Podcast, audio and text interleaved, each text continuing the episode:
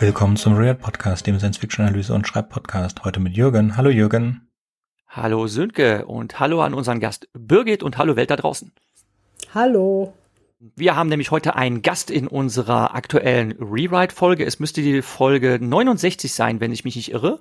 Und da habe ich mal angetragen, lasst uns doch mal über Gentechnik, Klonen und was das alles für Folgen haben kann sprechen. Wie es dazu gekommen ist, ich bin ja auch bei Twitter unterwegs und ich habe eine Empfehlung gegeben für einen Roman, mit dem Titel Duplik Jonas 7. Den habe ich selber auch schon mal im Unterricht gelesen. Ich unterrichte ja Deutsch und darauf aufmerksam geworden. Auf meine Empfehlung auf Twitter ist die Autorin Birgit Rabich selbst. Die hat mich dann angeschrieben und wir sind dann ins Gespräch gekommen und dann habe ich gefragt, magst du nicht mal mit uns eine Podcast-Folge machen zu diesem Thema? Und deshalb freuen wir uns jetzt sehr, dich hier willkommen zu heißen. Ja, und ich freue mich sehr, hier in diesem Podcast zu sein und mit euch zu sprechen und zu diskutieren. Und ich möchte dich mal kurz unserer Hörerschaft vorstellen. Also Birgit ist so wie ich tatsächlich Germanistin. Sie hat äh, Germanistik studiert und Soziologie, Soziologie war es, ne? mhm. ne? Genau. Genau, Soziologie, äh, bist auch tatsächlich jahrzehntelang in der Bildung tätig gewesen, hast Deutsch als Fremdsprache unterrichtet, ich unterrichtet auch Deutsch an einer beruflichen Schule, bist aber schon seit geraumer Zeit äh, freie Autorin und hast ähm, ein, zwei wirklich äh, sehr lesenswerte äh, Werke äh, im Bereich Science Fiction vorzuweisen. Vor Jahren schon bin ich halt auf den eben schon erwähnten Roman Duplik Jonas 7 aufmerksam geworden, habe den auch schon selbst im Unterricht gelesen und ähm, da wir jetzt ins Gespräch gekommen sind, habe ich festgestellt, du hast noch einen anderen sehr lesenswerten Roman äh, unter Markenmenschen. Und über die beiden werden wir heute sprechen und sie mit anderen Werken vergleichen, äh, die auch dasselbe thematisieren, allerdings auf unterschiedliche Art und Weise. Und natürlich werden wir das Ganze auch ethisch zerpflücken, weil das eigentlich so die Kernfrage ist. Es geht nicht um reine Unterhaltung, äh, auch natürlich, dass es spannend ist, äh, sondern auch, dass es ganz große Fragen aufwirft, ähm, ja, die die Menschheit mit ihren Wertvorstellungen auf sich selbst zurückwirft. Und ähm, Birgit, magst du zum Beispiel mal etwas erzählen über deinen Roman Duplik Jonas 7? Worum geht's denn da? Ja, Duplik Jonas 7 ist äh, ein Roman, in dem es um Klone geht. Äh, in meinem Roman äh, heißen die Duplix, weil es das Wort Klon damals, als ich den Roman geschrieben habe, noch gar nicht gab. Ähm, die leben in einem Hort, abgeschottet von der Welt und äh, sie leben sehr gesund. Und angeblich gibt es in ihrem Leben eine Bedrohung, das ist eine Krankheit, die heißt der Fraß. Und wenn sie der Fraß ereilt, dann müssen sie, dann müssen ihnen Organe entfernt werden, damit äh, die Krankheit sich nicht weiter ausbreitet. Das ist jedenfalls das, was ihnen erzählt wird. In Wirklichkeit ist es so, dass sie ein Ersatzteillager sind für ihre Menschen in Anführungszeichen, die in der normalen Welt leben. Und in diesem Hort lebt eben ein Duplik, das ist Jonas 7. Und eines Tages verliert sein Mensch, Jonas Helken, bei einem Unfall ähm, seine Augen. Und das ist dann der Ausgangspunkt von diesem Roman. Und ähm, ich habe von diesem Roman erfahren, das ist schon gut zehn Jahre her, obwohl der Roman tatsächlich schon Mitte der 90er veröffentlicht wurde. Und das finde ich jetzt sehr interessant. Das war mir gar nicht bewusst, dass es das Wort Klon damals noch gar nicht gab. Ähm, ich bin auf den Roman aufmerksam geworden, als ich zufälligerweise im Feuilleton einer Zeitung verschiedene Werke aus der Rubrik vorgestellt bekommen habe. Äh, unter anderem war da auch Blueprint genannt. Ich glaube, weil der zu der Zeit verfilmt worden ist. Der fällt mir ein, den muss ich auch noch in die Liste hier mit aufnehmen. Also in den Show Notes haben wir selbstverständlich alle Werke, die wir hier besprechen, verlinkt. Und ähm, dann habe ich mir halt so, eine, so einige Kurzrezensionen dazu durchgelesen und dachte mir, oh, das wäre ja mal was Interessantes. Äh, ich würde ja sowieso gerne mal einen Science-Fiction-Jugendroman lesen, der so im Umfang ist, dass er sich auch für den Einsatz im Unterricht eignet. Und dann habe ich das tatsächlich auch mal ausprobiert. Und ähm, als ich den an meiner Schülerschaft vorgestellt habe, kam sofort die Antwort äh, oder die Reaktion, ist das nicht so was ähnliches wie die Insel? Und dann sagte ich, pff, äh, kann sein, die Insel sagt mir nichts. Und dann habe ich dann auch mal recherchiert und das ist tatsächlich etwas, was bekannter sein dürfte. Äh, der Film Die Insel mit ähm, bekannten Schauspielern, nämlich Ewan McGregor und Scarlett Johansson. thematisiert das Gleiche, dass nämlich Klone in einem Hort, dort ist es auf einer Insel, gehalten werden, ohne sich ihrer Existenz bewusst zu sein. Und dass sie tatsächlich nichts anderes als lebende Ersatzteillager sind, die im wahrsten Wortsinne dann irgendwann ausgeschlachtet werden. Da ist es so, dass ähm, ihnen erzählt wird, dass sie die letzten Überlebenden äh, sind, die äh, Welt draußen sei verwüstet, aber äh, dass sie sich irgendwann qualifizieren können, auf äh, die Insel zu kommen, also auf eine Art äh, paradiesische Welt umgesiedelt werden können. Und äh, die vermeintlichen Gewinner, die halt auf die Insel dürfen, sind eigentlich diejenigen, die dann äh, bald operiert werden und äh, dann das Zeitliche segnen. Und das Ganze kommt halt raus. Äh, und in der zweiten Hälfte stürzt dieser Film, muss ich also hart kritisieren, ganz krass ab. Der ist wirklich nur in der ersten Hälfte sehenswert und danach wird er so schlecht. Das ist so ein dümmlicher Actionfilm. Ähm, da hätte man viel mehr draus machen können aus dieser Geschichte. Da enttäuscht er leider. Äh, es war so, dass ich habe von dem Film gar nichts mitgekriegt, aber irgendwann kam von Schülern ähm, immer wieder äh, die Bemerkung, ja, das ist ja wie in die Insel. Und äh, dann habe ich mir den Film auch mal angeguckt und äh, es ging mir genauso, wie du das eben gesagt hast. Der Anfang geht und am Ende ist es also ein reiner Actionfilm und hat mit äh, der Problematik und den ganzen ähm, ethischen Fragen, die, die mir jetzt wichtig waren in meinem Roman, gar nichts mehr zu tun. Aber ich fand das also schon sehr lustig, weil von den Schülern auch immer kam, haben die bei dir abgeschrieben und äh, kannst du die nicht verklagen und so weiter. Ähm, aber äh, mein Roman war natürlich sehr viel früher, aber ich glaube nicht, dass die äh, Regisseure von dem Film, dass sie das gekannt haben, weil ich glaube nicht, dass das bis nach Amerika gedrungen ist. Der Regisseur von dem Film ist Michael Bay. Und Michael Bay ist ein Werbe Werbefilmer, der eigentlich nur Interesse hat an Explosionen, Lichtsetzung und äh, sehr wenig begleiteten Supermodellen. Und die Insel ist tatsächlich sein, sein einziger Flop. Und es hat ihm auch fast die Karriere gekostet. Und das bei Michael Bay, der heute bekannt ist, Transformer-Filme vor allen Dingen, dass bei dem jetzt kein ethischer Film draus kommt oder irgendwas zum Nachdenken, das kann man sich, also wenn man ihn jetzt kennt, eigentlich denken. Äh, es scheint so wirklich, dass er sich da neu erfinden wollte, beziehungsweise dass es ein Film, bevor er sich dann zu dem Michael Bay entwickelt hat, den es heute noch gibt. Das war also vielleicht tatsächlich etwas, wo er etwas Anspruchsvolleres schaffen wollte und dann in seinen jetzigen Markenkern hineingefallen ist. Thema Film ist sowieso äh, ein Kapitel äh, für sich, auch was äh, Duplik Jonas angeht. Also wenn ihr wollt, kann ich da nachher noch was dazu erzählen.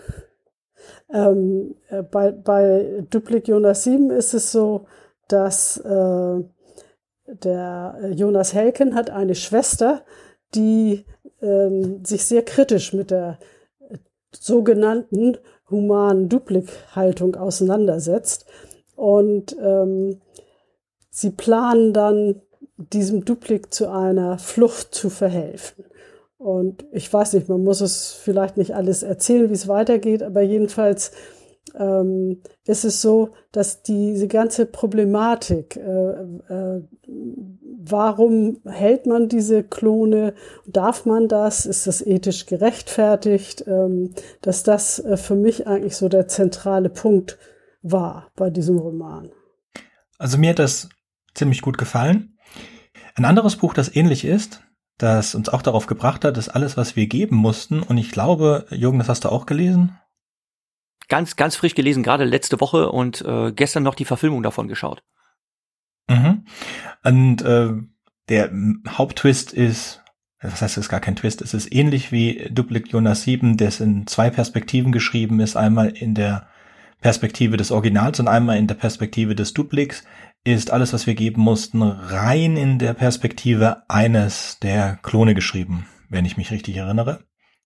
Also der der große, also der wirklich elementare Unterschied bei äh, Dupliciunas 7 und äh, alles, was wir geben mussten im Originaltitel Never Let Me Go, äh, ist, dass die Klone sich in dieser Erzählung ihrer von Anfang an bewusst sind. Die werden aufgezogen in einer Art Internat und ähm, im Roman ähm, schwebt das die ganze Zeit so unter der Oberfläche, dass man sich das noch nicht ganz zusammenreimen kann, wovon die Erzählerin da spricht und dann irgendwann ähm, platzt halt die Bombe. Klar, wenn man das vorher schon weiß, äh, dann äh, ist das natürlich keine Überraschung, aber ähm, äh, erzählerisch ist es dann so gemacht, dass die Bombe platzt, dass nämlich eine der Erzieherinnen in diesem Internat ähm, den Zöglingen sagt, ja, ähm, wir haben euch das gesagt, aber ihr begreift das nicht ganz. Deshalb möchte ich das nochmal klarstellen. Niemand von euch wird später, wenn er die Schule äh, erwachsen ist und die Schule verlässt, äh, Schauspieler werden. Äh, niemand von euch wird auch in irgendeinem Büro arbeiten oder sonst irgendwas,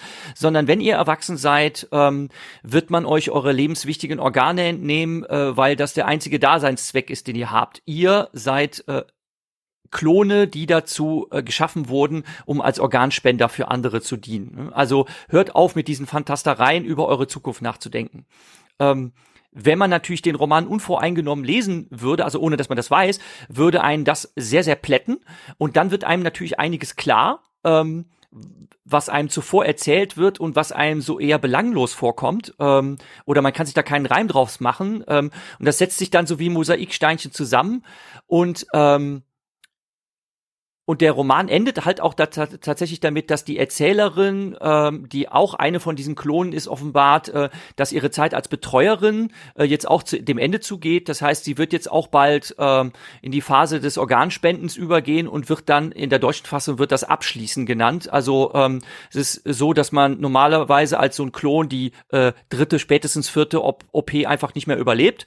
Ähm, und dann ist halt aus die Maus. Und ähm, der große Unterschied ist halt, dass äh, es in beiden Fällen um eine, und das kann man natürlich in Anführungszeichen setzen, humane Klonzüchtung geht, ähm, aber dass die einen sich ihrer Existenz bewusst sind und dass die anderen eben in Unwissenheit gehalten werden. Aber das, äh, das ganze Setting ist prinzipiell dasselbe, ne? dass man halt äh, Kopien von Menschen erschafft, um sie als Organersatzteillager zu verwenden. Ähm, der Roman von Katsuo Ishiguro ist ja 2005 erschienen. Und äh, er hat ja dann 2017 den Nobelpreis für Literatur bekommen. Und da gab es dann natürlich noch wieder eine ganze Menge Artikel auch dazu. Und ich erinnere mich an einen Artikel in der FAZ, wo es dann hieß, äh, das wäre ja 2005, äh, also Klone, die als Ersatzteillager gehalten werden. Ähm, das wäre ja sensationell, da wäre ja vorher noch niemand drauf gekommen, so in dem Sinne. Ja. Und, äh, da habe ich natürlich, muss ich natürlich etwas lachen. Ähm, aber es ist tatsächlich so, da Duplik Jonas 7 als äh, Jugendbuch erschienen ist, 1992 ist das zum ersten Mal erschienen, ist das von den ähm, ja, ähm, von den Feuilletons und so weiter überhaupt nicht wahrgenommen worden, das Buch. Also das sind wirklich ganz verschiedene Kategorien, ne? Erwachsenenliteratur, Jugendbuch. Ja, da, das finde ich wirklich sehr enttäuschend. Ähm, das ist mir auch in einem anderen Zusammenhang mal äh, passiert. Da ging es um, habe ich so einen Artikel gelesen über neue Fernsehtechnik, äh, wo davon erzählt wurde, äh, revolutionäre Technik fürs Heimkino, dass man echtes 3D-Erlebnis äh, zu Hause haben kann, indem man eine sogenannte Shutterbrille trägt, ähm, wo das Auge mal links, mal rechts äh, undurchsichtig geschaltet, also das, das Glas undurchsichtig geschaltet wird und in Sekundenbruchteilen man äh, Parallaxeneffektartige Bilder sieht und dadurch dadurch sich ein 3D-Effekt einstellt. Und da dachte ich mir, das ist überhaupt nichts Neues. Das gab es schon in den 90er Jahren in der äh, Gamer-Welt. Da hat ein Journalist offensichtlich seine Hausaufgaben nicht gemacht. Ne? Und sowas finde ich tatsächlich immer sehr, sehr peinlich. Ne? Wenn wenn sowas erzählt wird und dann auch noch behauptet wird, das hat es noch nie gegeben ne? und äh, dann einfach nicht ordentlich nachgeforscht wird, dass es sowas schon längst gibt und dann auch noch aus dem eigenen Land. Das ist peinlich. Wirklich. Also das mit dem eigenen Land, das ist auch so ein ganz wichtiger Punkt. Also das ist zum Beispiel auch bei der Filmsache so. Ne? Also ich habe schon sehr früh gemerkt, dass gerade was so Science Fiction angeht, ähm, eigentlich nur das zählt, was aus dem amerikanischen oder englischen Sprachraum kommt. Und das, was hier in der in deutsche Science Fiction wird gar nicht wahrgenommen. Ne? Das mag sich inzwischen geändert haben, aber das war damals ganz stark so. Und äh, deswegen war das also auch typisch, dass die hier gewartet haben, äh, praktisch bis es dann verfilmt worden ist mit der Insel. Ähm, ich weiß, dass dann danach war, sollte Duplik Jonas 7 da gab es verschiedene Anläufe. Das eine war äh, so ein französischer Filmer, Philipp Muhl heißt, hieß der, der auch äh, Filme in Cannes veröffentlicht hat. Ähm, das ist alles gescheitert. Äh, einmal war das dann so, dass dieses Blueprint, was du auch erwähnt hast, das wurde ja verfilmt mit Franka Potente. Und das war dann gerade in der Mache und dann hieß es eben, ja, zwei Filme zum Thema Klon, das trägt der Markt nicht. naja, es gab äh, verschiedenste äh, gescheiterte Versuche und das Schöne finde ich, dass zurzeit der Roman wieder verfilmt wird von einem, das war ursprünglich ein Filmstudent, Harald Götz an der Hochschule Offenburg. Ähm, und der Film ist fast fertig, also es fehlt jetzt aber noch, fehlen noch so zwei, drei Drehtage. Und da ist natürlich Corona voll dazwischen gekommen. Darum konnte nicht mehr gedreht werden. Und jetzt ist es ganz schwierig, die, das Ganze, die Crew wieder zusammenzukriegen, weil die natürlich auch alle woanders beschäftigt sind und Termine haben.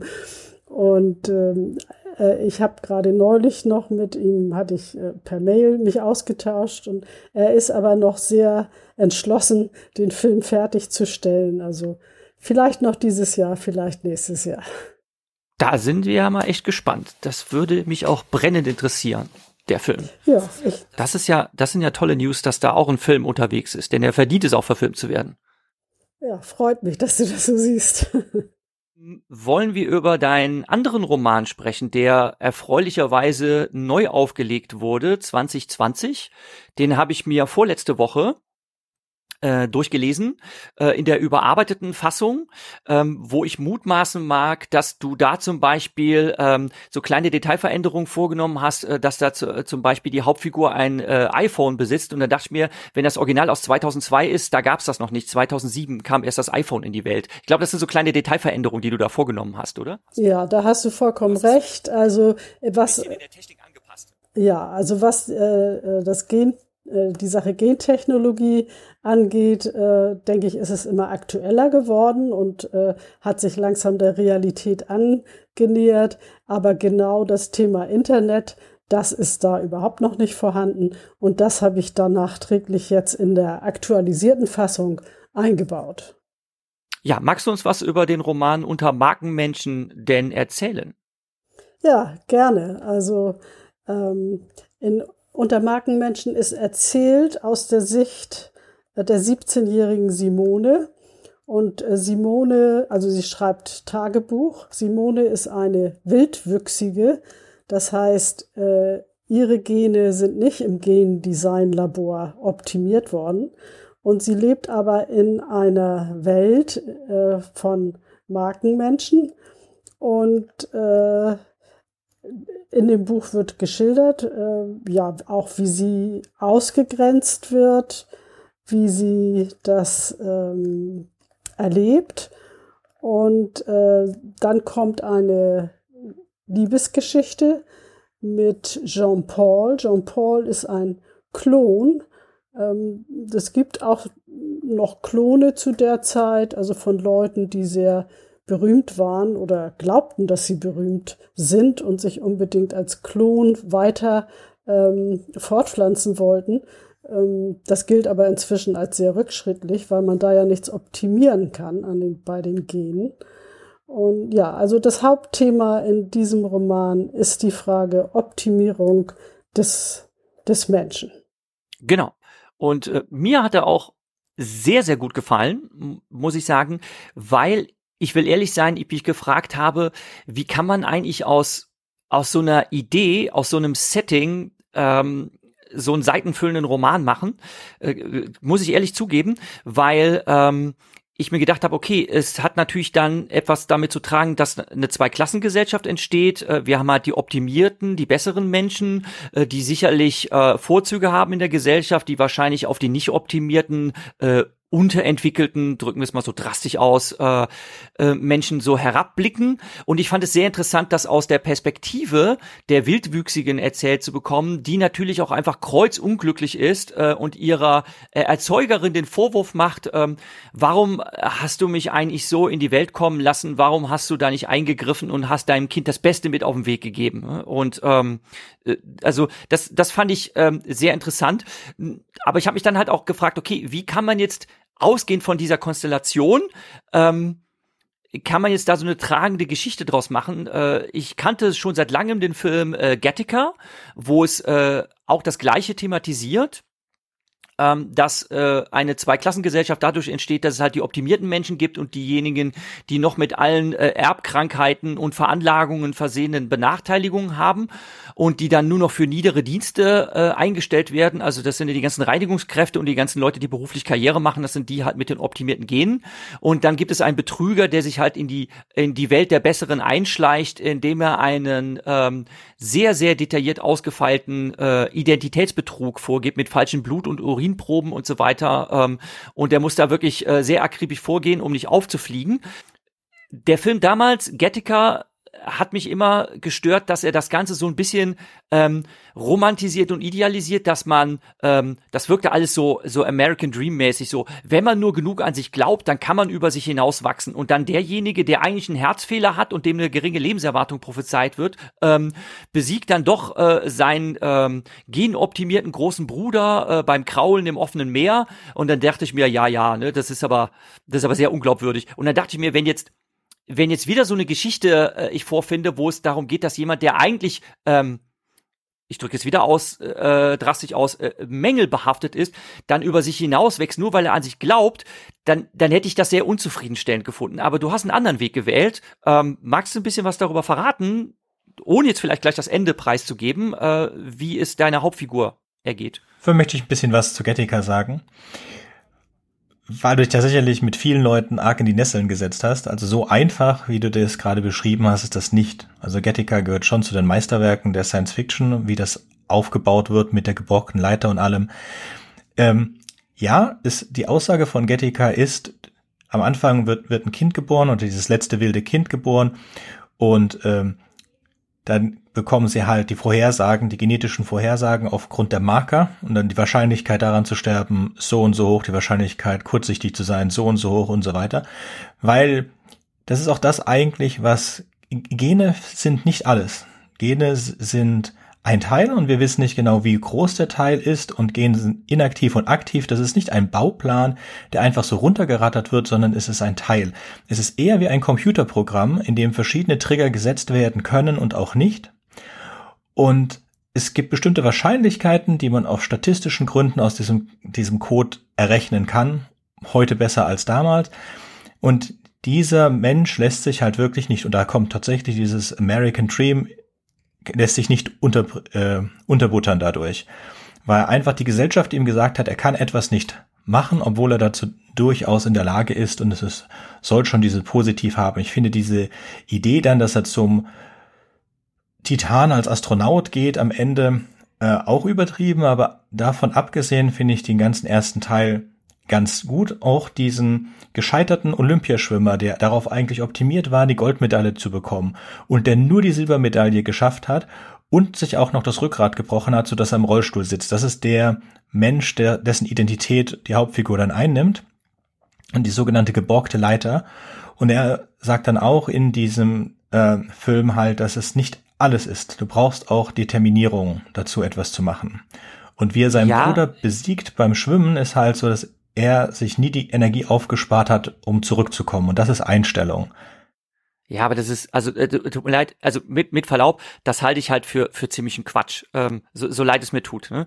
Ähm, also diese Erklärung, ja, ich spare mir nie was für einen Rückweg auf, ne? ja, dort bin ich halt jetzt irgendwie fünf Kilometer rausgeschwommen, keine Ahnung, ob die Zahl jetzt übertrieben ist, ne? und dann, aber ähm, es gibt halt einige Dinge, die, ähm, die halt auch zeigen, dass er, dass er schwächlicher ist. Er, er betrügt zum Beispiel bei seinem Konditionstest auf dem Laufband, äh, hat dann eine Aufzeichnung seines seines Herzschlags und äh, ähm, irgendwann sind diese 20 Minuten Herzschlag, äh, die er als Aufzeichnung abspielt, abgelaufen und dann dann hört man sofort schlagartig, äh, wie sein Herz äh, ganz hoch tourt und er reißt dann äh, das Mikro ab ähm, und bricht dann fast zusammen im Umkleideraum. Ähm, also äh, er ist vielleicht ein erfolgreicher Betrüger, aber nur weil er an sich glaubt, wächst er nicht über sich selbst hinaus. Er hat einfach seine körperlichen Beschränkungen und das zeigt der Film halt auch. Und das ist, was mich so stört. Ja, ja, ich bin noch da. Ich habe äh, ganz fasziniert gelauscht, was ihr diskutiert habt. Also ich habe diesen Film Gattaca erst sehr viel später gesehen, als, äh, als ich unter Markenmenschen schon lange geschrieben hatte. Also ähm, und was man wirklich sagen kann, ist, dass äh, ja, das menschliche Genom ein extrem komplexes System ist, ähm, das eben auch interagiert. Ähm, inzwischen gibt es ja auch die Epigenetik und äh, die Wechselwirkungen mit der Umwelt und so weiter. Also all das alleine ist ja schon ein ganz äh, wichtiger Faktor, dass man überhaupt nicht, ähm, wenn man jetzt eingreift in die Keimbahn des Menschen, und das macht man ja, wenn man jetzt äh, bestimmte Gene herausschneidet und durch andere ersetzt, dass man überhaupt nicht absehen kann, welche ähm, Folgen das tatsächlich haben kann. Und ähm, gut, aber das ist jetzt schon die äh, ethische Diskussion. Mhm. Leider muss ich dich jetzt ein bisschen unterbrechen, weil du gerade ein ein Wort gebracht, ein Stichwort gebracht hast, zu dem ich ganz kurz was sagen muss. Ja. Das eine weitere Buchempfehlung ist hier Seven Eves von Neil Stevenson, einem Autor, den Jürgen nicht so besonders mag. Und das ist ein ganz anderes Buch, Jürgen. Es ist ein extrem langes Buch. Es geht im ersten Teil um die komplette Vernichtung der Menschheit. Und es bleiben am Ende von der Menschheit sieben Frauen übrig, sieben Evas. Und die benutzen Epigenetik, um daraus sieben Rassen zu schaffen. Und die bevölkern die Erde wieder neu. Das ist sehr verkürzt. Es ist ein extrem dickes Buch, viel dicker als die äh, Bücher Diamond Age und A Snow Crash. Und ist vielleicht was, wenn du noch mal was von Neil Stevenson anfangen möchtest, etwas, was man versuchen könnte, aber man braucht da Durchhaltevermögen. Okay, danke für den Tipp. ja, also zu Untermarkenmenschen kann ich ähm, vielleicht noch sagen, dass äh, äh, der Roman eine Entstehungsgeschichte hat, ähm, die sich, ich, ich war, als Duplik Jonas 7 erschienen ist, war ich auf dem Science Fiction Festival in Poitiers damals und äh, war eingeladen worden, eine Geschichte zu schreiben über ähm, erotische Science Fiction von Frauen. Und da wusste ich erstmal überhaupt nicht, was ich damit anfangen sollte. Aber daraus ist dann ähm, eine Kurzgeschichte erschienen. Auf Französisch war das Inversion Jeu de Miroir, also übersetzt Spiegel verkehrt, wurde das dann übersetzt. Und das war im, dann nachher die Wurzel von Untermarkenmenschen, weil da kommt eine äh, erotische Geschichte dabei, wo der Bruder von dieser Simone auch eine Rolle spielt. Ähm, und das ist praktisch so, ähm, ja, 18. Jahrhundert eher, was da ähm, atmosphärisch da ist, mit, mit einem Spiegel, durch den man, äh, durch den er sie beobachtet. Und dazu kommt dann eben diese Geschichte der Genoptimierung. Und äh, das sind praktisch zwei Wurzeln, aus denen dann die Romanhandlung sich zusammensetzt. Was mir gut gefallen hat an dem Roman ist, dass es eben weniger darum geht, ähm, so wie bei Gettica, dass man halt über sich hinaus wächst und äh, trotzdem seinen Platz unter den Optimierten finden kann, sondern dass es vielmehr darum geht, dass die Hauptfigur einfach lernt, sich selbst zu akzeptieren und sich selbst auch wertzuschätzen, dass sie ihren eigenen äh, Wert erkennt und sich nicht die ganze Zeit so schlecht sieht, sondern sich als was Besonderes und Liebenswertes ansieht. Denn wenn wir mal ähm, dieses gesamte Science-Fiction-Setting äh, ausklammern, sondern wenn wir jetzt einfach mal überlegen, wie wäre das, wenn wir das Ganze etwas modifizieren äh, zwischen äh, reicheren und ärmeren Kindern, Kinder, die Magenkleidung tragen können und die ganze Zeit halt hip sind und diejenigen, die eben nicht hip sein können, weil sie es sich leisten, sich nicht leisten können, ne? oder ähm, äh, das halt, äh, das gibt's ja leider Gottes in Amerika wirklich schon, äh, dass es Kinder von betuchten Eltern gibt, die von ihnen Schönheits-OPs geschenkt bekommen. Also dass es, dass sie nicht genoptimiert sind, aber trotzdem, dass an ihnen rumfrisiert wird und dass das halt andere sich nicht leisten können und sich dann halt selbst abschätzig betrachten und ähm, dann Bodyshaming betreiben und sonst irgendwie was und dass, ähm, dass das alles nicht sein muss. Ne? Und dass, dass man durchaus äh, jemanden finden kann, der einen so liebt und schätzt, wie man ist. Und äh, das ist einfach die, die tolle Botschaft, die dieser Roman vermittelt. Und das hat mir wirklich sehr, sehr gut gefallen.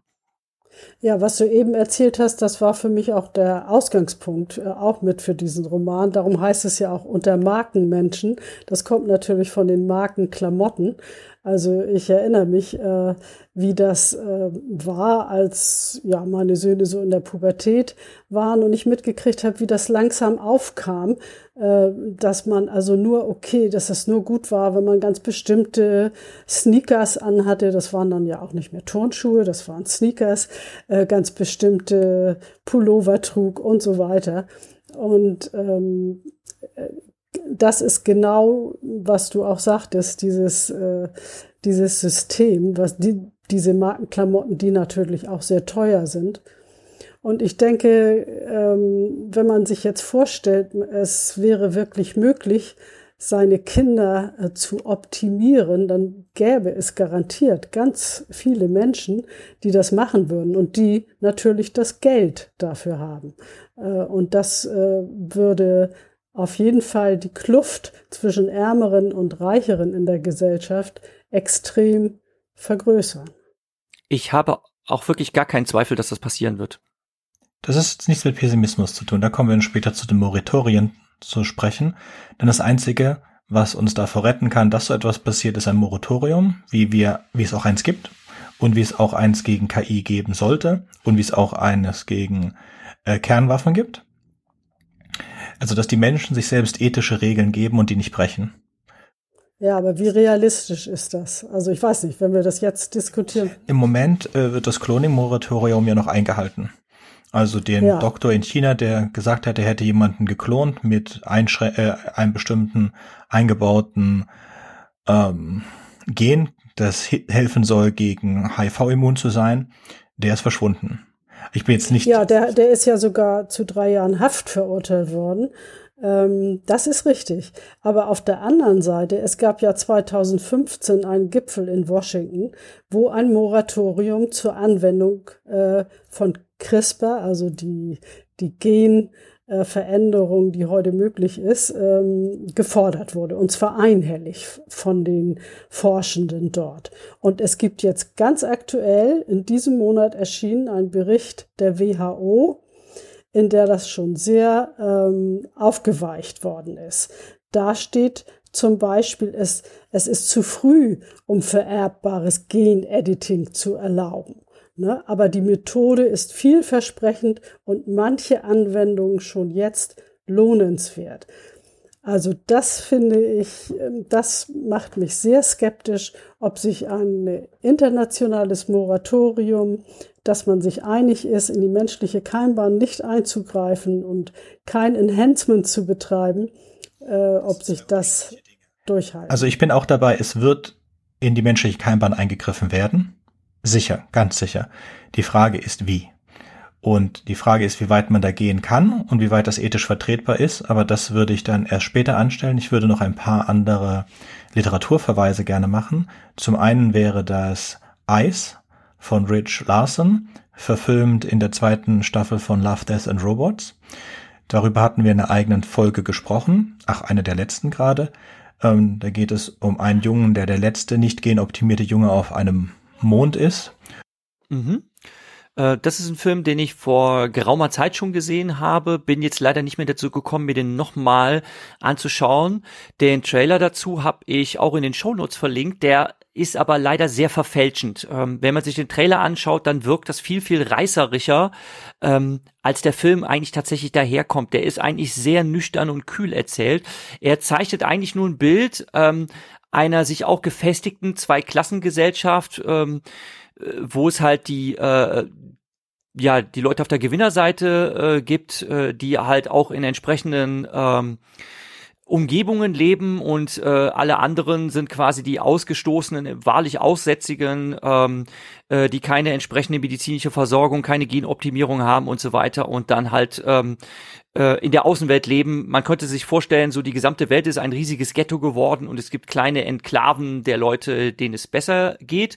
Der ähm, Titel des Films äh, rührt daher, äh, da es äh, der Mensch ja 23 Chrom Chromosomenpaare hat und das ist einfach die Doppelung der Chromosomenpaare und ähm, es geht um ein Gesetz, dass es ein Fortpflanzungsverbot äh, gebe mit Leuten, die eine zu hohe genetische Verwandtschaft miteinander hätten. Ähm, wo der Film allerdings auch ein paar wissenschaftliche Freiheiten sich erlaubt, äh, denn es ist normalerweise nicht möglich, dass ähm, bei äh, Eltern, die eigentlich keine genetische Verwandtschaft mit ihm miteinander haben, auf einmal Nachkommen entstehen, äh, die dann jeweils äh, 50-prozentige Übereinstimmung haben. Und selbst das wäre nicht unbedingt das Problem, denn uns äh, unterscheidet zum Beispiel der Genpool von Affen äh, auch nur sehr gering. Das ist, glaube ich, äh, 98,5 Prozent Übereinstimmung mit Schimpansen oder so. Also das ist so eine gewisse ähm, ja, künstlerische Freiheit des Filmes. Ähm, der Film ist eigentlich nur deshalb interessant, weil er auch äh, ein, ein interessantes, sehr äh, beklemmendes Bild äh, einer Zweiklassengesellschaft zeichnet und wie Leute halt durch Genoptimierung im Vorteil gegenüber anderen Menschen sind. Also wo die Reise hingehen könnte, wenn wir keine Schranken uns selbst auferlegen. Deshalb habe ich den mit auf die Liste genommen. Mhm. Mir ist ein Buch, das leider nicht mehr verfügbar ist, eingefallen. Das heißt Das Paris am Rande der Stadt von Volker Stübling und in dem geht es am Rande um genetische Erweiterung und um Klone. Es gibt ein paar nette Szenen, wie zum Beispiel, dass äh, ungewollte Klone von Arnold Schwarzenegger auf dem Fahrrad sitzen und durch das Antreiben des Fahrrades den Strom für die Stadt erzeugen, weil für was anderes seien die Klone nicht nützlich. Es hat sehr, sehr, sehr viele lustige Szenen. Es ist ein Buch, das ich leider nicht mehr besitze. Ich habe es beim Umzug in Singapur lassen müssen. Und ja, ich überlege, ob ich es mir nochmal kaufe. Es gibt leider kein Hörbuch, aber eine E-Book-Version gibt es, ist auf jeden Fall eine Empfehlung. Wenn wir durch sind jetzt mit den literarischen Verweisen, dann hätte ich noch einen letzten, der nämlich in guter Überleitung ist zur Diskussion und das wäre die Auswahl. Das ist eine der ersten Folgen, und zwar die Folge 2 von Karl Olsbergs Konsequenzen. In der Auswahl geht es um ein junges Paar, das beim Doktor sitzt und die haben ähm, die haben genetisch vorberechnete Embryonen zur Auswahl und äh, die Frau würde gerne wissen, die Frau muss sich entscheiden, welche von diesen Embryonen sie austragen möchte und welche nicht. Und dazu hat man, wenn man die Geschichte gehört hat, drei Wahlmöglichkeiten, die man machen kann. Und für jede dieser Wahlmöglichkeiten gibt es dann ein eigenes Ende. Das ist äh, sehr spannend und auch sehr interessant. Und ich würde auf jeden Fall euch empfehlen, das mal selber zu machen, wenn ihr Lust habt. Wie immer der Link in den Show Notes. Die Geschichte gibt es auch bei Podyssey falls ihr es euch lieber als Podcast anhören möchtet. Damit wäre ich durch mit meinen Empfehlungen und Verlinkungen. Gut. Kommt, wie gesagt, alles in die Show Notes. Ähm, ich würde gerne in der Reihenfolge erst nochmal zurückspulen und über Duplik Jonas 7 beziehungsweise über alles, was wir geben mussten, sprechen, ähm, weil das mir so ein paar Gedanken aufgeworfen hat, ähm, die tatsächlich auch wieder ein bisschen über das eigentliche Thema, ähm, äh, darf man das? Also darf man Menschen züchten als Organersatzteillager hinausgehen? Ähm, ich denke, die allermeisten würden sagen, äh, dass das unhaltbar ist, auf so eine Idee zu kommen. Ne? Ähm, vielleicht wird es irgendwann denkbar sein, Organe losgelöst vom menschlichen Körper zu züchten. Also nehmen wir mal an, der Mensch braucht eine neue Leber, weil die äh, Originalleber kaputt ist und dann kann man halt aus Hauszellen das Organ selber in der Petrischale wachsen lassen. Das wäre natürlich toll, wenn wir das irgendwann erreichen würden, aber ähm, äh, einen ganzen Menschen, ein empfindungsfähiges Wesen heranwachsen lassen und auszuschlachten und den Rest dann wegzuwerfen, äh, das hält sicherlich jeder für ethisch falsch. Ich will auf was anderes hinaus. Ähm, der Roman Alles, was wir geben äh, mussten, bezeichnet ja ein Bild, dass ähm, die Klone sich ihrer selbst bewusst sind. Und ähm, er thematisiert, äh, dass sie äh, natürlich empfindungsfähig sind, sie sind nicht unterscheidbar von normalen Menschen, äh, sie, sie haben Gefühle, sie verlieben sich ineinander, äh, sie lieben das Leben und sie wollen nicht sterben. Und dann geht es, ähm, äh, gegen Ende geht es halt darum, dass sie versuchen zu verhandeln, äh, dass sie einem Gerücht folgend äh, glauben, ähm, einige weitere Jahre ihres Lebens erwirken zu können, also etwas verspätet erst unter das Messer zu kommen. Aber krass finde ich, dass die Geschichte so erzählt ist, dass sie wirklich alle ihr Schicksal akzeptieren. Und das ist es, was diese Erzählung auch irgendwie äh, in gewisser Weise verstörend macht. Und dann habe ich mich an zwei andere Dinge zu, äh, erinnert gefühlt, die gar nichts mit Gentechnik zu tun haben. Ähm, das eine ist nämlich, dass wir selbstverständlich ähm, so ziemlich in allen Teilen der Welt äh, Tiere züchten, deren Daseinszweck ist, aufgegessen zu werden. Und äh, es ist ja außer Frage, äh, dass Tiere auch sich ähm, nicht freiwillig umbringen lassen. Ähm, und sich sicherlich auch nicht in ihr Schicksal fügen würden. Sie wissen einfach nicht, dass sie nur dazu da sind, um aufgegessen zu werden. Und die andere Sache, die mich auch ein bisschen irritiert hat, ist, ähm, wie ist das mit Soldaten? Wie ist das mit Menschen, ähm, die aufwachsen und ähm, natürlich das Leben äh, lieben, die kerngesund sind und die dann wissen, ähm, ich bin jetzt Anfang 20, ich bin äh, kerngesund und unversehrt und ich, äh, es ist meine Pflicht, in den Krieg zu gehen und ich werde das sehr wahrscheinlich nicht überleben. Ähm, und auch meine Eltern finden das toll, ähm, dass die mich jetzt äh, aufgeben und mich vielleicht nie wiedersehen. Und damit hat man, man könnte fast sagen, seit Menschengedenken kein Problem. Das ist es, was mich so, so, ähm, ja, auch irgendwie angerührt hat bei dieser Thematik. Wollte ich ja, nur mal loswerden. Das, äh, das, das kann ich gut verstehen, also weil ich finde auch, das ist ähm, also dass Menschen so stark ähm, manipuliert werden können durch ähm, die Gesellschaft, in der sie leben, ähm, dass sie eben freiwillig auch ihr Leben opfern. Wobei, also zum Beispiel jetzt Soldaten, wenn man jetzt nachträglich meinetwegen sagt, im Zweiten Weltkrieg, wofür haben die deutschen Soldaten da ihr Leben geopfert, wo man sagen könnte, ähm, für eine schreckliche Sache. Ähm, dass aber, dass man das ja immer und überall wieder erlebt, wie stark Menschen da manipuliert werden können. Und deswegen war mir das zum Beispiel auch bei Duplik Jonas 7 ganz wichtig, dass das nicht in einer Autokratie spielt, in einer Diktatur, ähm, sondern in einem demokratischen System, ähm, wo die Leute, die Kinder aber so aufwachsen, dass ihnen von vornherein beigebracht wird, die Duplix sind keine Menschen, weil die ja nicht als Menschen aufwachsen. Ähm, also diese Definition durch die Umwelt wird da praktisch als Argument genommen, um ihnen die Menschenwürde abzusprechen. Und ähm, wenn man so lebt in so einem System, wo man das von Kind auf so hört, äh, dann glaube ich, ist das, was wir heute denken, ähm, das kann ja niemand wollen, ähm, Menschen als Ersatzteillager halten.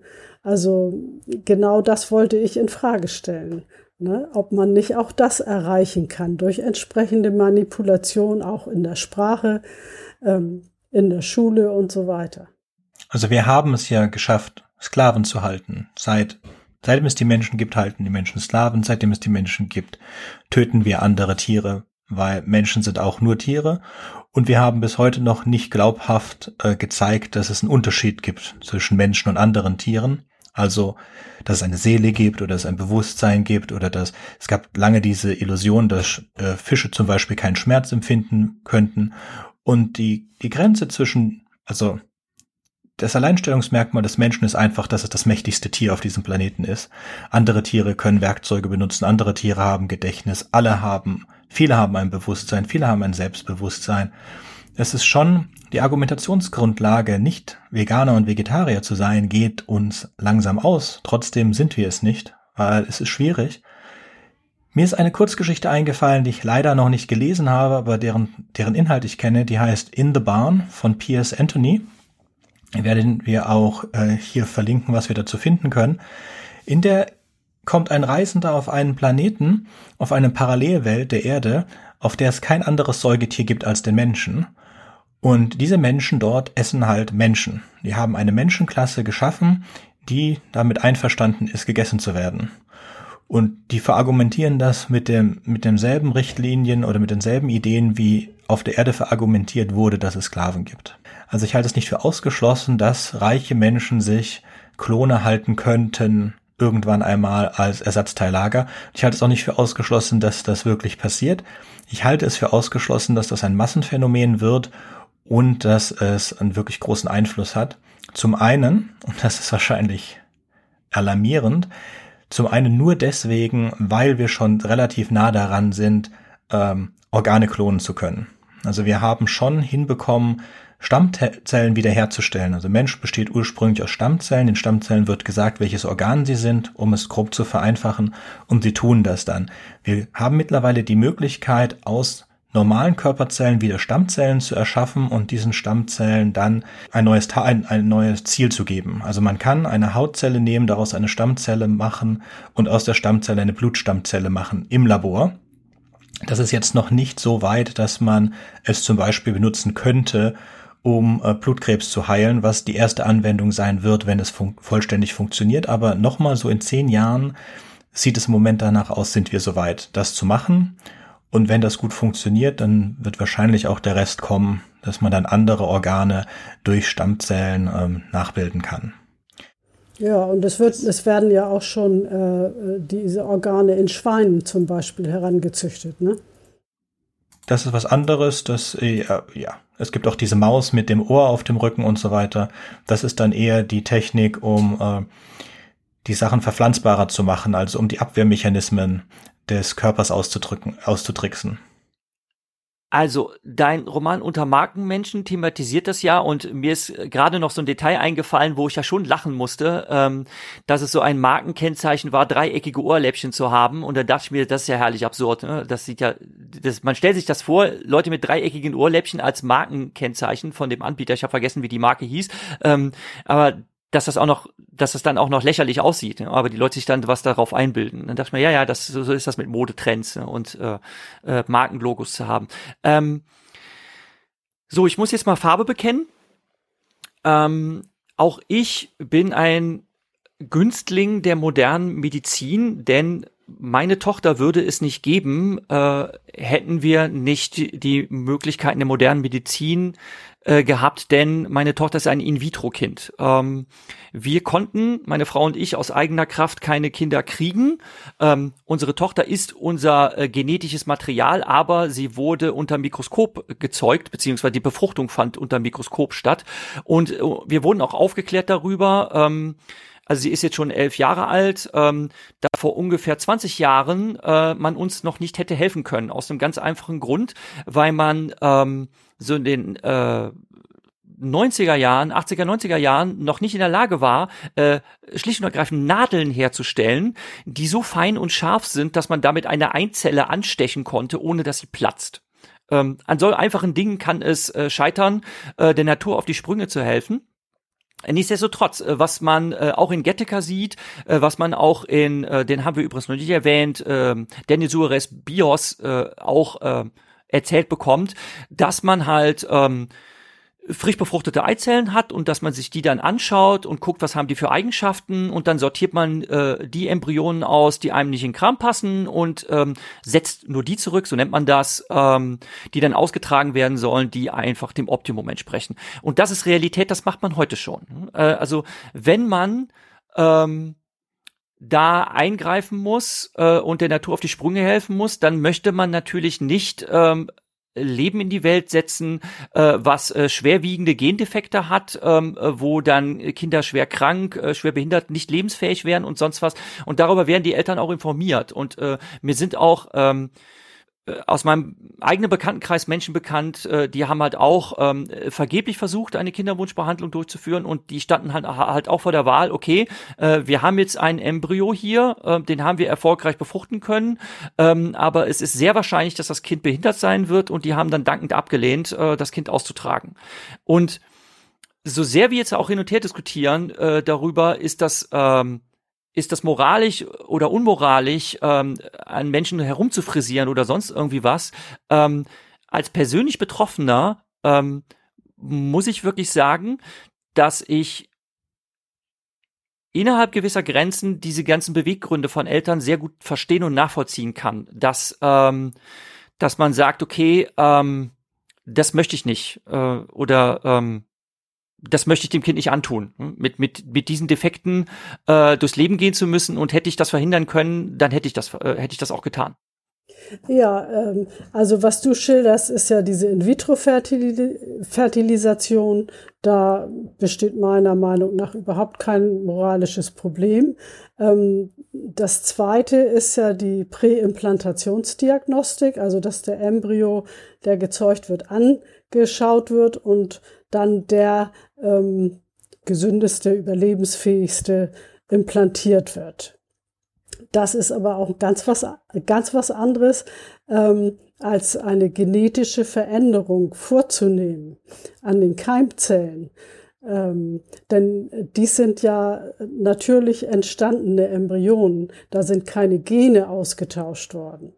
Ähm, da kommen wir dann auf ein, denke ich, ein ganz anderes Diskussionslevel. Es geht schon in dieselbe Richtung. Also in Getica es wird auch keine Gene ausgetauscht, da wird wirklich nur nach dem besten Embryo geguckt.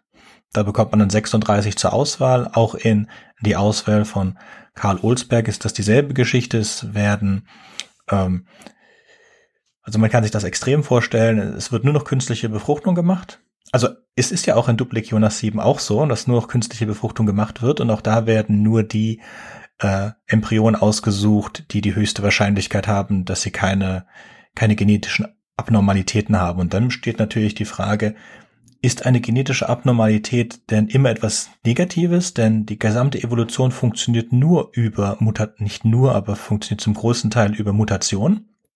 Und dann gibt es dieses Beispiel der Sichelzellenanomie. Sichelzellenanomie ist was ziemlich Schlechtes. Das, äh, sie, sie, ver, äh, sie verkürzt die Lebenserwartung von Blutzellen auf ein Drittel, glaube ich.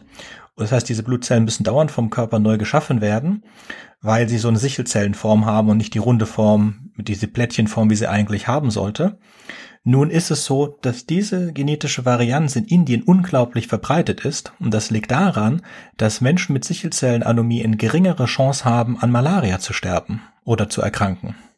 Weil die Blutzellen so schnell sterben, dass die Malaria sich nicht richtig einnisten kann in dem Körper. Und überall anders auf der Welt wäre das ein Nachteil, aber in Indien ist das ein genetischer Vorteil. Würden wir so etwas verhindern, dann wäre das gegen die Krankheit Malaria halt ein Nachteil, dieser sonst genetische Nachteil in Ländern oder Umgebungen, in denen es keine Malaria gibt. Ja, und das ist also nur ein Beispiel. Also das äh, genauso ist zum Beispiel diese Resistenz gegen HIV, äh, was ja dieser ähm, wie hieß der gute Mann, der die CRISPR-Zwillinge äh, erzeugt hat? He Yang Kui. Äh, ähm, der wollte denen ja ein, eine erhöhte Resistenz gegen HIV durch den Austausch eines Gens ermöglichen. Äh, inzwischen weiß man aber, dass dieses Gen äh, die Menschen massiv anfällig gegen das West-Nil-Virus macht.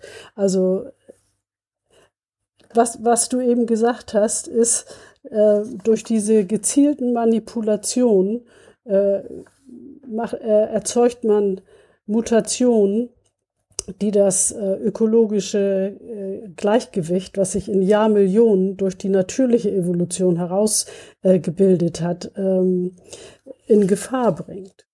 Also was ich glaube, was wir nicht verhindern können, ist, dass irgendwann, wenn du dich künstlich befruchten lassen lässt, dass du dir aussuchen kannst, welche Augenfarbe dein Kind hat von den vorhandenen Augenfarben, wenn dir das wichtig ist, weil wir das mit einer gewissen Wahrscheinlichkeit sagen können. Das ist übrigens ähm, muss ich übrigens gerade noch mal korrigierend einwerfen. Ich habe Gettica mir gestern noch mal angeschaut. Ähm, es ist nicht nur so, dass die sich von den befruchteten Eizellen das Schönste raussuchen können, sondern äh, tatsächlich äh, kriegen sie erklärt, äh, ja, wir haben das und das und das und das ja. äh, übrigens noch optimiert. Und dann kriegen sie erklärt, ähm, ja, ist das denn in Ordnung? Und dann kriegen sie erklärt, ja, hören Sie mal, ne, Sie wollen doch das Beste für Ihr Kind. Und ähm, Sie hätten tausend Kinder zeugen können und keins von denen wäre so optimal wie das, was Sie ihnen jetzt zurechtgeschraubt haben. Also die haben schon wirklich eingegriffen. Das ist nicht einfach nur ähm, die beste Auswahl getroffen, sondern die haben tatsächlich daran rummanipuliert. Von dem, was von dem, was geht. Ja, ich, ich habe jetzt seit Jahren nicht mehr gesehen, ja. aber es ist jetzt nicht, so, dass die das äh, wie in Markenmenschen, dass sie so zu Ohrläppchen hätten da rein tun können. Also das ist nee, jetzt, das aber gut, vielleicht ist es ja auch eine Firma, wir wollen da unterscheiden zwischen der Auswahl von dem, was vorhanden ist und dann den Einbringen neues genetischen Materials. Genau. Also ich denke, wir können das Auswählen von dem, was vorhanden ist, nicht stoppen, weil das A schon passiert und äh, wird wahrscheinlich auch weiter so gehen. Ich glaube aber, dass durch eine ethische Erziehung der Menschen es nicht so weit geht, dass man dann ähm, äh, Föten mit, mit braunen Augen abtreibt zum Beispiel. So, jetzt wissen wir, dass in Indien. Ja, also da wäre ich mir nicht so sicher. Also es werden ja auch jetzt massenhaft Mädchen abgetrieben, nur weil sie Mädchen sind. Genau, deswegen ist in Indien gibt es ein Moratorium, das verhindert, dass man das Geschlecht des Kindes herausfinden kann. Und es ist extrem schwierig, dieses Moratorium zu umgehen. Das weiß ich. Wir arbeiten seit 2000 2003 oder 2005 sehr intensiv mit Indien zusammen und ich habe unglaublich viele indische Kollegen, die mir, die dann absolut überrascht waren, dass wir wussten, welches Geschlecht unser Kind hatte, weil das da unter höchsten Strafen verboten ist, dass der Arzt das herausfindet und den Eltern mitteilt. Das fand ich ganz interessant, wie so die kulturellen Unterschiede da sind. Ich hoffe, dass es äh, äh, so sein wird. Ähm, aber ich glaube, es ist ja auch nicht so äh, das Thema, dann ein, ein, Kind abzutreiben, sondern eben von vornherein ähm, schon bestimmte Embryonen zu erzeugen, bei denen also mit dieser CRISPR-Cas-Methode äh, die Gene vermeintlich optimiert werden. Ne? Wobei dann ja die Frage ist, wer entscheidet eigentlich, was, was ist optimal? Was ist ein optimaler Mensch? Ja. So, ich glaube nicht, dass das das nächste ist, was passiert, sondern das nächste, was passieren wird, ist, und das kommt auch in deinem Buch schon vor, das ist durch, äh, es gibt ja mehrere Arten von Viren, einige Viren enthalten DNA, eine enthalten RDNA, also es gibt Viren, die ihr Erbgut in die Zellen im menschlichen Körper einbauen können und auch tun. Und genauso möchte man, und das ist äh, bestrebt, bestimmte genetische Defekte ausbauen. Dadurch ändert man das Erbgut des, des Viruses durch CRISPR-Cas in einer Art und Weise, dass es hoffentlich diesen einen genetischen Defekt aus, ausbaut beim Menschen oder etwas anderes einbaut. Und dann lässt man diese Viren auf den Menschen los. Oder das ist so die Idee von dem, was jetzt als ehestes als ehestes kommt. Und natürlich, wenn das funktioniert und ähm, wir da Routine haben ein paar Jahrzehnte, dann besteht natürlich die Gefahr, dass man von diesem Stand darauf geht, das auch bei Embryonen zu machen. Oder bei äh, Ei- bzw. Spermazellen. Wahrscheinlich ist bei Eizellen sogar einfacher, weil die sind ja schon immer da. Ja, das denke ich auch. Und ähm, die, die, also das Argument ist ja immer, man kann auf diesem Wege ähm, schwere Erbkrankheiten beseitigen. Also das gilt natürlich nur für monogenetische Krankheiten, also so wie Mukoviszidose oder eben die Sichelzellenanämie, Chorea Huntington, Muskeldystrophien und so weiter, die also, wo das Problem auf einem Gen sitzt. Ähm, die Sache ist ja aber die, dass man ja nicht diese äh, man, man hilft ja nicht Kranken, das wäre ja die somatische Therapie, sondern äh, man äh, verändert Keimzellen. Also es geht um Kinder, die überhaupt noch nicht geboren wurden. Und die Alternative wäre dann natürlich ähm, einfach genetisch belastete Paare, dass die auf die Erfüllung des Wunsches nach einem eigenen Kind verzichten.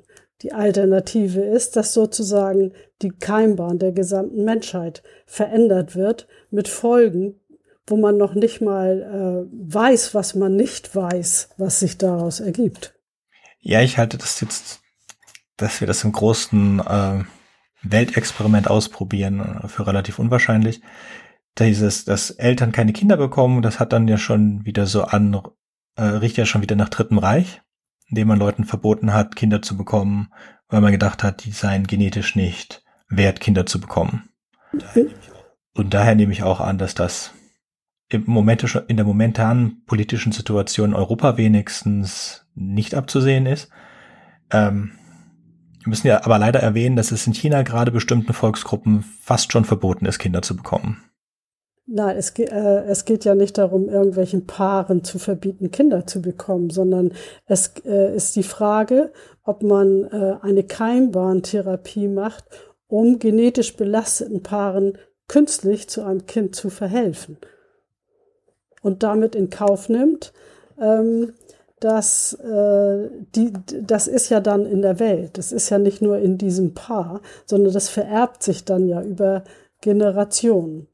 Und wenn man zum Beispiel, wie du vorhin gesagt hast, bei der Sichelzellenanämie das gemacht hätte bei einem Paar, dann hätte man diese ähm, Überempfindlichkeit gegen Malaria äh, für ganze Bevölkerungsgruppen damit in die Welt gebracht.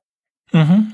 Wir müssen aber auch zugeben, dass Mutationen bei unserem Genom sehr normal sind, dass der Großteil unseres Genoms besteht aus äh, Viren, DNA, also nicht mal aus unserer eigenen wenn wir jetzt von Coding sprechen, dann ist über 96 Prozent des Codings in unserer DSA tot. Äh, wir wissen also nicht, ob es irgendetwas bewirkt oder nicht. Das ist dann diese Epigenetik, also einzelne DNA-Abschnitte, äh, die nicht aktiv sind. Nur der geringste Teil unserer DNA ist aktiv. Und wir können ja, wir können nicht sagen, was passiert, wenn diese Teile aktiviert werden, beziehungsweise wenn irgendwelche Teile davon beschädigt werden.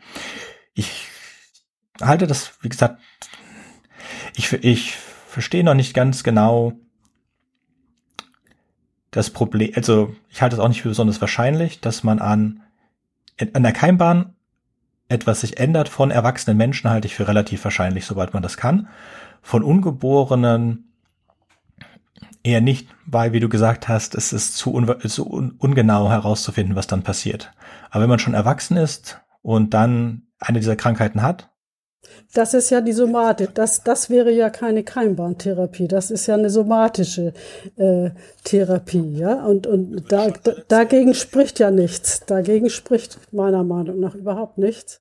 Du würdest aber schon alles Erbgut in dem Körper ändern und unter Umständen dann auch die, wenn es eine Frau ist, dann die Eizellen und da es auch ändern. Ja, da ist aber genau der, der Punkt, ne? ob ja. man die Keimzellen ändert oder ob man nur somatische Zellen ändert. Ach so, kann man das unterscheiden von einem Virus? Weiß ich jetzt nicht. Kann der Virus unterscheiden, ob das eine Keimzelle ist? Äh, also heute diese äh, ähm, äh, genetische äh, Therapie, die wird ja, äh, das mit Viren, das ist ja sozusagen schon altmodisch, denn äh, mit CRISPR-Cas wird ja mit dieser Genschere wird ja direkt im Gen äh, geschnitten. Ja, aber du musst es ja irgendwie wieder zurückbringen in die Keimbahn, also in die in die Zellen. Die Zellen müssen ja in jeder Zelle des die Zellen, wenn wenn du wenn du die Eizellen ähm, äh, manipulierst, ähm, dann ist das ja in jeder weiteren Zelle. Nein, okay. Was ich würde, was ich tun würde, was ich denke, was man als nächstes macht, ist, man nimmt diese, ich extrahiere eine Zelle von der betroffenen Person, schneide in der Zelle das so, wie mir das gefällt, mache dann wahrscheinlich eine Simulation. Dann nehme ich diese DNA, stelle die in einen Trägervirus, und zwar in einen Virus, der seine Veränderungen in allen Zellen, die er befällt, einbaut. Also es gibt so, solche Viren, die ihre DNA in die DNA der Zellen einbauen. Und normalerweise zerstören sie damit die Zellen, weil sie der Zelle sagen, produziere mich als Virus, bis du platzt. Aber es, man könnte das so ändern, dass dieser Virus nur seine Veränderung in der Zelle einbaut und dann stirbt. Also beziehungsweise nachdem er seine Veränderung da eingebaut hat, ist er ja nutzlos und zerstört sich, äh, wird dann selber vom Körper irgendwann zerstört oder spätestens, wenn der, wenn die Zelle stirbt, wird der Virus mit der Zelle recycelt. So, dann flattet man den kompletten Körper mit diesen Viren, die man natürlich milliardenfach vorher produziert haben muss. Und die gehen jede einzelne Zelle und ändern dieses Schnipsel in jeder einzelnen Zelle. Ja, ich denke also, wie immer man das jetzt macht, ähm, die Frage ist eben, wollen wir äh, die Keimbahn des Menschen, wollen wir da eingreifen oder nicht? Also, wie immer man das jetzt konkret macht, weil ähm, also selbst die äh, Jennifer Doudna, die ja diese CRISPR-Cas-Methode äh, erfunden hat, äh, warnt ja eindringlich davor, äh, die Keimbahn des Menschen einzugreifen weil sie also auch sagt, dass das verheerende Folgen haben kann. Also das ist ja nicht zu vergleichen mit der natürlichen Evolution, die ja in Anpassung äh, an die Umwelt geschehen ist. Und wenn man jetzt äh, bestimmte Gene austauscht, dann ähm, kann man überhaupt nicht sagen, wie sich das dann weiter auswirken wird. Ja, kann man im Moment nicht. Die Frage ist, ob man das in der Zukunft können könnte. Das liegt viel daran, ob man, äh, wie schnell man in der Lage ist, ein komplettes Genom auszulesen und Veränderungen nachzuberechnen. Ja, also es gibt so ein wunderbares Buch, das ich gelesen habe von der Annika Hart, das, das sich nur damit beschäftigt. Also da geht es um Technikfolgenabschätzung des CRISPR-Cas-Systems in der menschlichen Keimbahn und äh, die eigentlich zu dem Schluss kommt, dass äh, wir noch, also das Hauptproblem, was dagegen spricht, ist das ungewusste Nichtwissen der Folgen. Also, dass man noch nicht mal weiß, was man nicht weiß. Und das sieht sie also auch als grundsätzlich unmöglich an, da eine Risikoabschätzung machen zu können, weil dazu das Genom viel zu komplex ist. Also ich bin jetzt auch nicht dafür, dass man in der, also CRISPR-Cas in der Keimbahn einsetzt, weil ich denke, dass es After the Fact über so Viren und ähm, solche Methoden oder über RDNA dieses mRDNA, was wir jetzt als Impfstoff verwenden, ist ja ursprünglich zur Krebsbekämpfung entwickelt worden. Und das ist ja auch die Idee, dann ähm, den Körper anzuhalten, bestimmte Dinge zu tun und bestimmte Dinge zu regulieren, ohne die Zellen nachhaltig zu verändern. Ne? Nein, aber diese mRNA-Impfstoffe verändern ja die, ja die DNA nein, nicht. Das ist ganz wichtig, ja. dass wir das, glaube ich, sagen. Für ja. manche Leute nicht ja. Nein, die nicht. Nein, nein. Das ist ganz wichtig, dass wir das, glaube ich, sagen für manche Leute, die nicht geimpft sind. mRNA, mRNA kann deine DNA nicht verändern. Das geht nicht. Genau. It's not compute. Das finde ich auch wichtig, dass das nochmal klargestellt wird. Ja. Also ich denke, Jürgen, bist du dafür? Irgendwie kommen wir, egal, egal, bei den letzten, Entschuldigung, dass ich das mal gerade einwerfe, wir haben jetzt drei Podcast-Folgen äh, Folge aufgenommen und irgendwie kommen wir immer wieder auf Corona und Impfen zu sprechen. Irgendwie ist das putzig, dass wir irgendwie immer die Kurve kriegen. Wir beabsichtigen das gar nicht, das fällt mir nur auf. Ich fand den Satz Nummer 9, also wir haben, wir haben die Möglichkeit und werden immer weitere Möglichkeiten der Diagnostik an Embryonen haben. Und ich denke auch, dass, dass der Zug abgefahren ist, zu sagen, dass wir das nicht verwenden. Es ist aber auch eine moralische Entscheidung, etwas nicht wissen zu wollen und glücklich zu sein mit dem, was man hat. Und ähm, ich glaube auch nicht, dass wir zu einer regelmäßigen In-vitro-Befruchtung übergehen sollten, aber das ist etwas, was die Jahrhunderte zeigen werden. Vielleicht wird es ja notwendig dadurch, dass die Umweltschäden äh, immer höher werden und wie gesagt, ich sehe keine, keine Notwendigkeit, in die Keimbahn äh, einzugreifen, wenn wir das sowieso anders hinterher reparieren können. Vor allen Dingen, weil man nicht weiß, was passiert. Das liegt wahrscheinlich auch wieder an meinem IT-Hintergrund, dass ich doch lieber an einem vollständigen Programm debugge als irgendwelche Codezeilen in einem Programm, das ich noch nie habe laufen sehen, verändere. Die Wahrscheinlichkeit, da irgendwas falsch zu machen, ist so unglaublich viel höher, als irgendwas richtig zu machen. Dann, Birgit, vielen Dank, dass du da warst und mit uns gesprochen hast. Hat uns sehr viel Spaß gemacht. Ich bedanke mich für eure Einladung. Ja, schön. Mir hat es auch sehr gut gefallen. Ich würde sagen, auf Wiederhören. Tschüss. Tschüss.